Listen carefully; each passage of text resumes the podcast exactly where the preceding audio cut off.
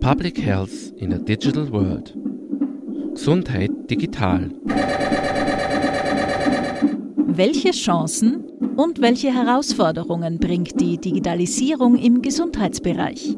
Ein Sendungsschwerpunkt unterstützt vom Community Medien Institut Commit und dem Community Media Forum Europe. Jetzt im Campus und City Radio St. Pölten. Hallo und willkommen bei Im Ernst jetzt, eine Sendung zum Nach- und Selberdenken von und mit Cosima. Diesmal mit einer Sondersendung zum Thema Digital Healthcare oder Gesundheit digital. Auch im Rahmen dieser Sendung darf ich Fragen stellen, durchaus auch mit der einen oder anderen Frage Antworten mitgeben, uns aber in allererster Linie wie immer zum Nach- und allem voran Selberdenken anregen. Haben wir eigentlich eine Ahnung, wann das digitale Zeitalter Fahrt aufgenommen hat? Ist uns bewusst, dass es vor bereits mehr als 20 Jahren eingeläutet wurde. So selbstverständlich, wie wir inzwischen mit diversen digitalen Errungenschaften auf allen möglichen Ebenen digital leben. Wobei sind wir wirklich schon so weit vorne, wie wir manchmal meinen, und ist jede Form der Digitalisierung auch ein Fortschritt von Vorteil, geschweige denn gesund? Im Ernst jetzt? Im Ernst jetzt?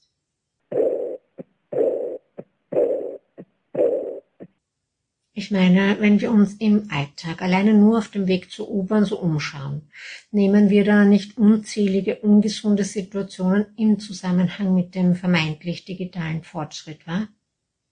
Ein Fortschritt, der so manchen leider auch schon das Leben gekostet hat? Übertrieben? Zu krass? Nicht wahr? Na, dann frage ich die Autofahrenden und Rollerfans oder die Fahrrad- und Motorradfahrenden unter uns noch nie während der Fahrt aufs Handy geschaut? Oder gar eine SMS getippt, eine Voicemail verschickt oder ein Mail gecheckt? Im Ernst jetzt? Im Ernst jetzt?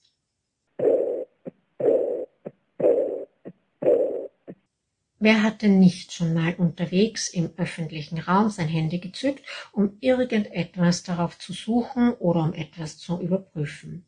Die Uhrzeit, eine SMS, ein Mail, wer zuletzt angerufen hat, welcher Termin gleich nochmal wo genau stattfindet oder dergleichen. Wer sitzt denn nicht mindestens mehrere Stunden am Tag vor einem Laptop, einem Handy oder einem Tablet? Wie viele von uns wechseln denn mehrmals täglich den Blick von einer Gerätschaft auf eine andere, heben dabei allerdings kaum den Po vom Sofa oder dem Sessel, geschweige denn, dass wir ordentlich dabei sitzen, nicht wahr? Halten wir das für ein gesundes Verhalten?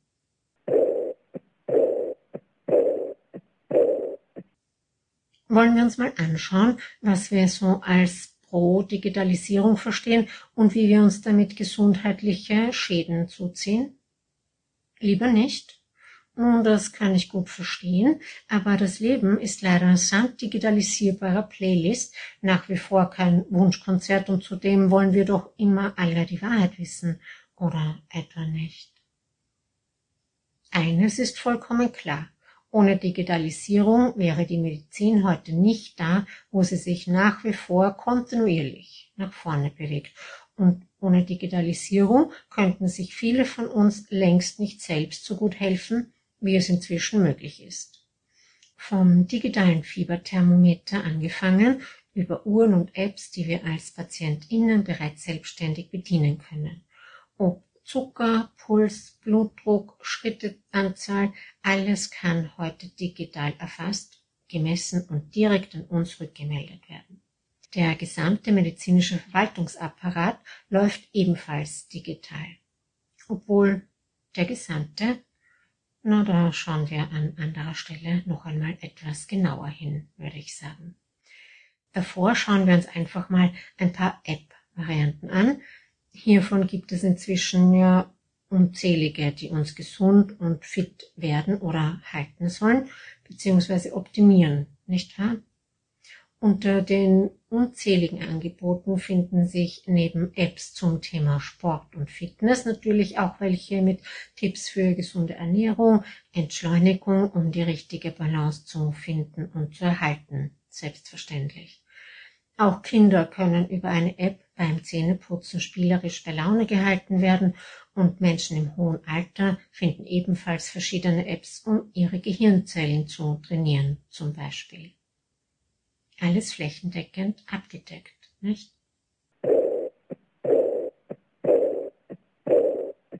Wer erinnert sich noch an Saga wie vom Fernsehen kriegen wir viereckige Augen?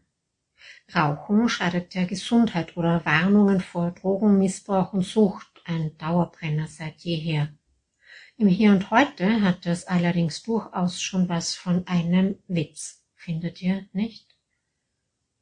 Fernsehen ist quasi abgeschrieben. Die, die noch fernschauen, haben nach wie vor keine viereckigen Augen und offenbar auch keine Angst davor, noch welche zu kriegen.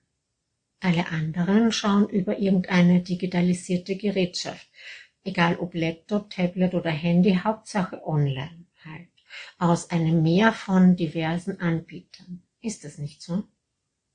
Selbst das Hören von Podcasts oder Sendungen wie dieser laufen über diese Geräte ab. Wovor sitzt denn ihr so gerade eben in diesem Moment?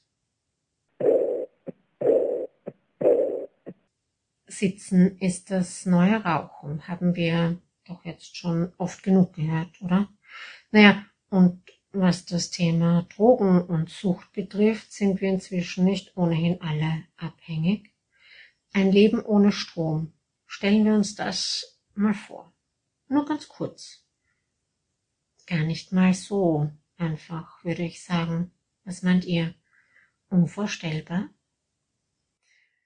Wie gesund kann unser Verhalten also seit Beginn des digitalisierten Zeitalters und im Umgang damit nun sein und welche ungesunden Verhaltensweisen bis hin zu echten Krankheiten haben wir durch die Digitalisierung entwickelt.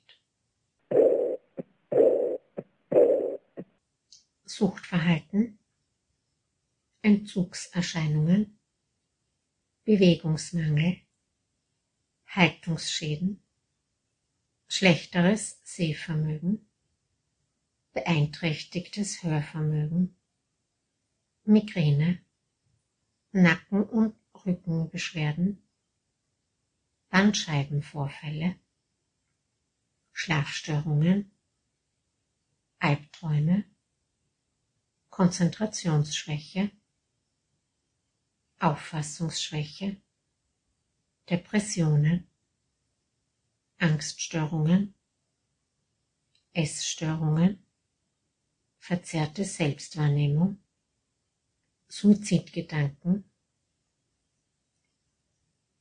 Digitalisierung gesund im Ernst jetzt? Im Ernst jetzt?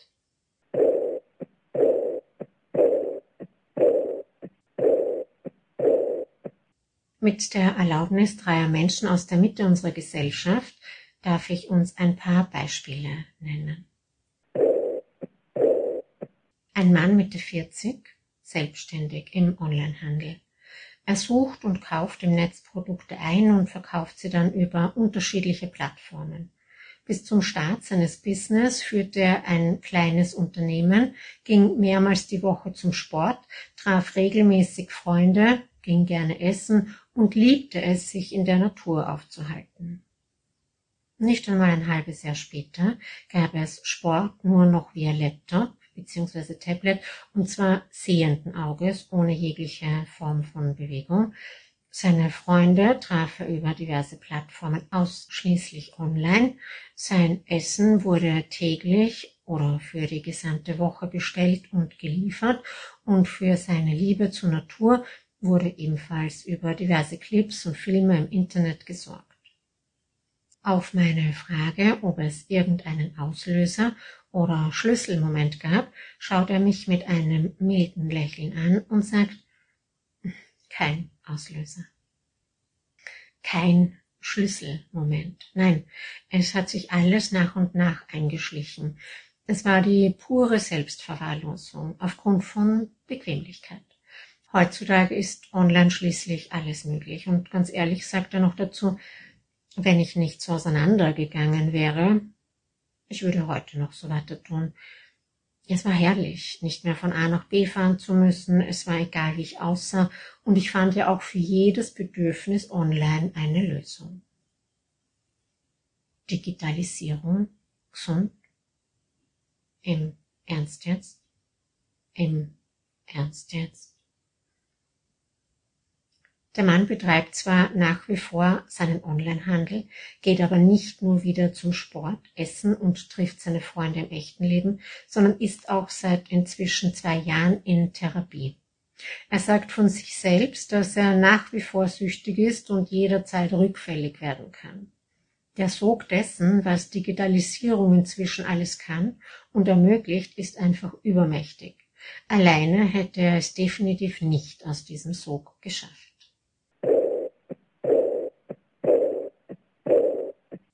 Eine junge Frau. Zum Zeitpunkt des Geschehens war sie noch keine 20 Jahre jung. Bittet ihre Mutter, mir deren Erfahrungen zu den Themen digitales Mobbing über diverse Plattformen und Deepfake anzuvertrauen. Was mit kleinen Sticheleien, könnte man sagen, begann, endete in einem Deepfake-Albtraum. Die Tochter hatte auf drei unterschiedlichen Plattformen einen Account und postete wie so viele Banales aus ihrem Alltag. Ich nenne diese junge Frau jetzt einfach mal Anna. Anna postete sich beim Shoppen, beim Essen oder nach einem Friseurbesuch zum Beispiel, so wie Millionen Frauen es tagtäglich machen. Das Mobbing begann nahezu harmlos. Man könnte es auch als Zickereien abtun. Wenn man allerdings bedenkt, in welche Richtung sich das dann nach und nach und durchaus rasend schnell entwickelt hatte, wird einem dann doch anders. Die Mutter leidet bis heute am meisten darunter, sagt sie, dass sich die Tochter ihr nicht gleich anvertraut hat. Bis sie endlich zu mir gekommen ist, habe ich es kurz zuvor schon von Dritten erfahren, erzählt sie.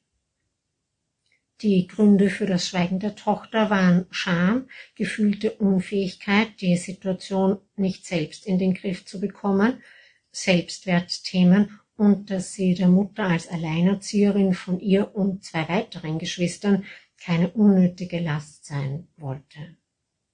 Im ersten Schritt haben sie und ihre Tochter letztlich konsequent alle Accounts gelöscht. Anna ging zum Glück noch im selben Jahr von der Schule ab auf die auch die MobberInnen gingen und sie wechselte sogar für ein paar Monate aufgrund eines Praktikums das Land. Für wenige Wochen schien alles am Weg der Besserung und die Welt wieder in Ordnung. Anna hatte auch schon einen Therapieplatz für die Zeit nach ihrem Auslandspraktikum und Pläne für ihre weitere Zukunft. Wissen Sie, was ein Deepfake ist? fragt mich Annas Mutter. Wissen Sie, wie sich sowas anfühlt? Fragt sie mich mit purer Verzweiflung in Stimme und Ausdruck. Noch während sich ihre Tochter im Ausland endlich wieder langsam durch Abstand und Abwechslung von all dem Wahnsinn, so hat die Mutter das Mobbing genannt, erholt hat, kursierte ein neuer Account von Anna auf einer Social-Media-Plattform. Mit neuen Postings, mit neuen Bildern und neuen Videos. Du als Mutter weißt genau, dass das nicht deine Tochter ist, sagt sie, dass sie es auch gar nicht sein kann, wenngleich sie auch aussieht und spricht wie sie. Du weißt auch, wie sie für gewöhnlich schreibt und zu welchen Zeiten sie online ist, beziehungsweise aufgrund ihrer neuen Aufgabe im Ausland online sein kann. Und dennoch siehst du sie und liest von ihr. Die erste Situation, an die sich die Mutter rückblickend erinnert, ist jene, in der sie mit ihrer Tochter über eine App Videotelefoniert und im Hintergrund zeitgleich auf ihrem Laptop einen neuen Post ihrer vermeintlichen Cybertochter auf der Social Media Plattform sieht.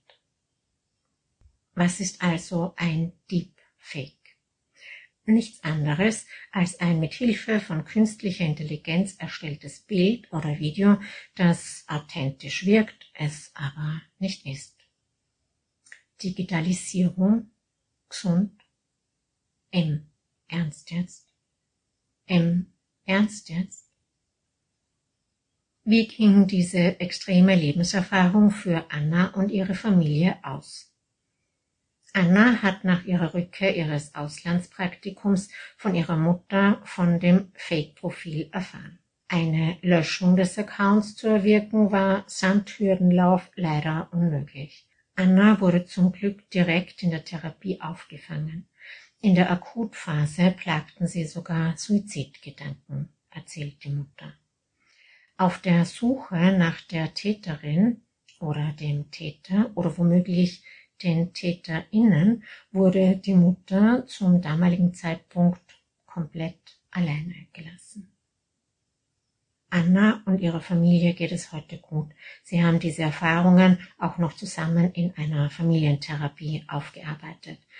Weder Anna, ihre Mutter oder ihre Geschwister sind seither je wieder online auf irgendeiner Plattform gewesen. Sie sind besonders vorsichtig im Umgang mit Apps und teilen ihre persönlichen Daten mit absoluter Zurückhaltung.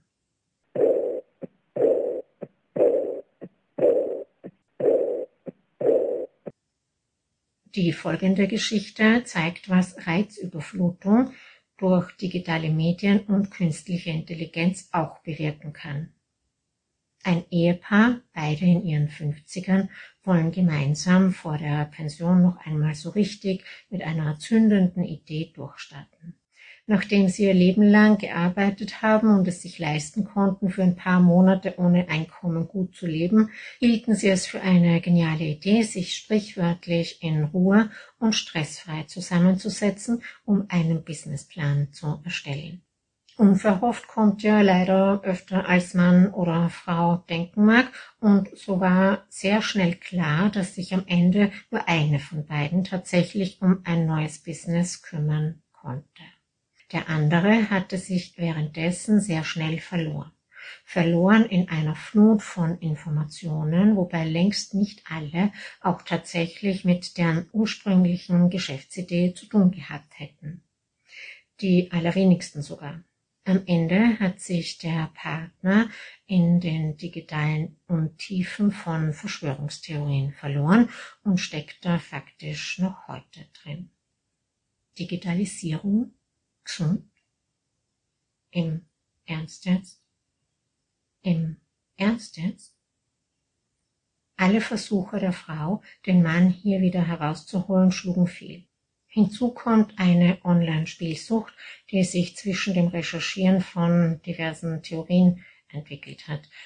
Sie leben heute getrennt voneinander. Die Frau hat ihr eigenes Business gegründet und ist darin nach wie vor sehr erfolgreich. Der Mann lebt allerdings vollständig zurückgezogen, ohne jegliche Unterstützung von außen annehmen zu wollen.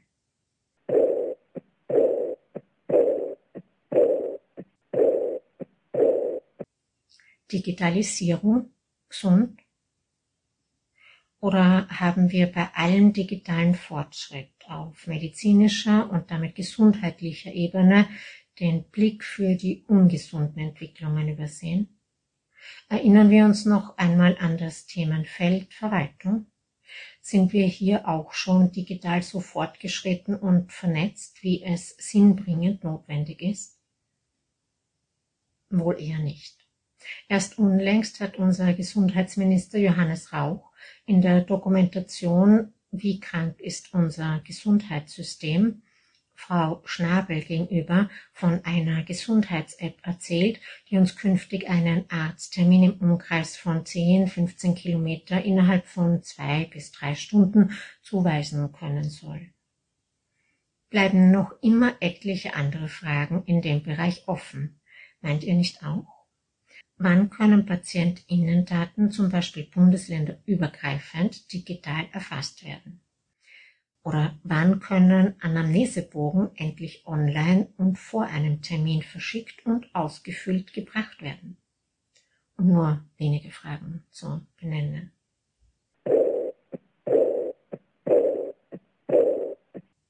Was Menschen im Rahmen medizinischer Verwaltung noch alles so an Erfahrungen aus der gelebten Realität zu erzählen haben, beziehungsweise was sich so alles im Bereich Gesundheit abspielt, hören wir in einer weiteren Ausgabe der Sendung Gesundheit digital von und mit Cosima. Abschließend möchte ich euch noch fragen, schon mal was von Handyparken gehört? Oder war auch euer Handy schon mal im Gefängnis? Nein? Aber wirklich nicht. Was soll das überhaupt sein? Wer soll denn mein Handy einsperren, bitte? Oder wo sollte ich es denn parken? Dann scheinen das wohl Apps zu sein, die noch nicht auf euren Handys wohnen, nicht wahr? Und wie viele Apps haben wir denn so auf unseren Handys und Tablets? Und wie viele davon nutzen wir auch effektiv? Welche davon machen tatsächlich etwas für uns, unterstützen uns also im besten Sinne. Ach, gar nicht mal so viele. Überraschung.